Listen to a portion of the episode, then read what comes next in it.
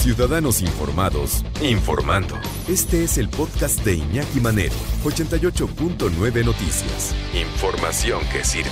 Tráfico y clima cada 15 minutos.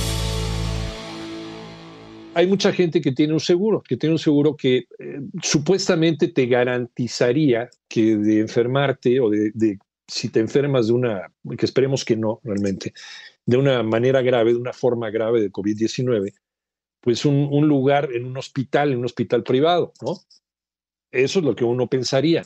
Pero ante la saturación y ante también la romería de mucha gente que, que va y busca un lugar, un espacio, un hospital público y privado, y pues no hay, yo he sabido de casos, de casos eh, pues de gente con, con mucha credibilidad, que los han mandado a otros lugares de la República. ¿eh? Los han mandado a Pachuca, los han mandado a Querétaro, los han mandado a Toluca, los han mandado a hospitales cercanos a Ciudad de México porque no hay camas disponibles, ni en los públicos ni en los privados. Eh, estar asegurado te garantiza tener un espacio en un hospital.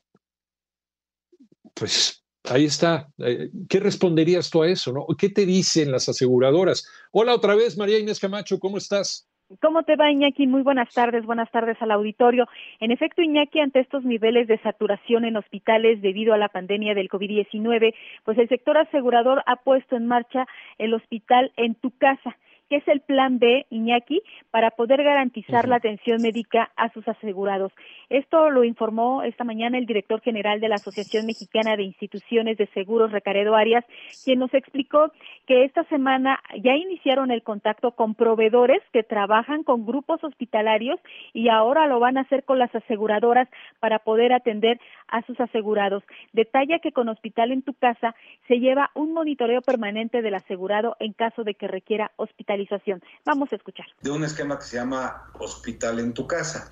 Esto nos ha permitido y nos va a permitir, ya algunas aseguradoras empezaron, este, incrementar la capacidad y pues como lo sabemos una gran mayoría de los pacientes no requiere llegar al hospital, pero esto está muy controlado con protocolos y con una vigilancia permanente para que eh, vayan al hospital las personas que verdaderamente tienen que ir y en el momento oportuno para que no vayan demasiado tarde, que es lo que ocurre en ocasiones si las personas fallecen. Entonces esto nos está permitiendo tener como un efecto de amortiguación de ese incremento en la demanda y, y en consecuencia afectación a la capacidad hospitalaria. Dice Iñaki que se lleva este monitoreo, por ejemplo, eh, desde que te empiezan o se empieza a sentir con leves síntomas hasta una atención ya mayor, pero eso sí no, dice que en caso ya de necesitar pues un respirador, pues sí ya tiene que ser trasladado a distintos hospitales.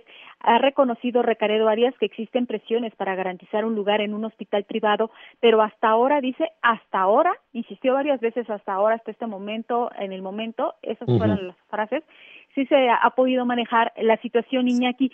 Sin embargo, por ejemplo, personas que se querían atender en un hospital y en ese hospital pues ya no hay lugar, lo tienen que trasladar a otro. El chiste es ese.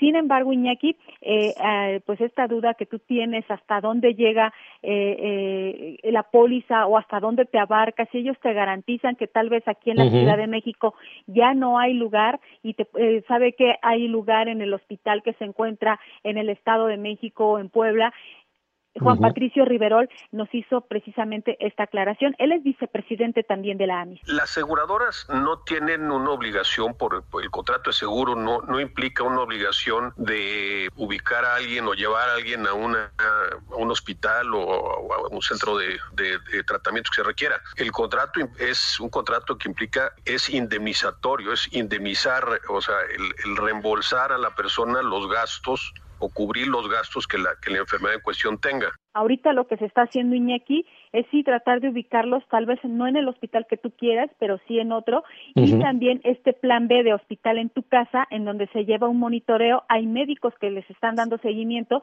y en caso de que se detecte rápido una atención mayor, sí trasladarlo al hospital.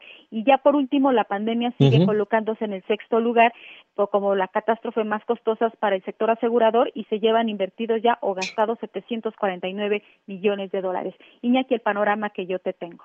O sea, históricamente, Marinés, sexto lugar, sexto lugar de eh, catástrofes para las aseguradoras. Sí, de hecho, ellos estimaban que el gasto, o sea, era por la pandemia de 300 millones.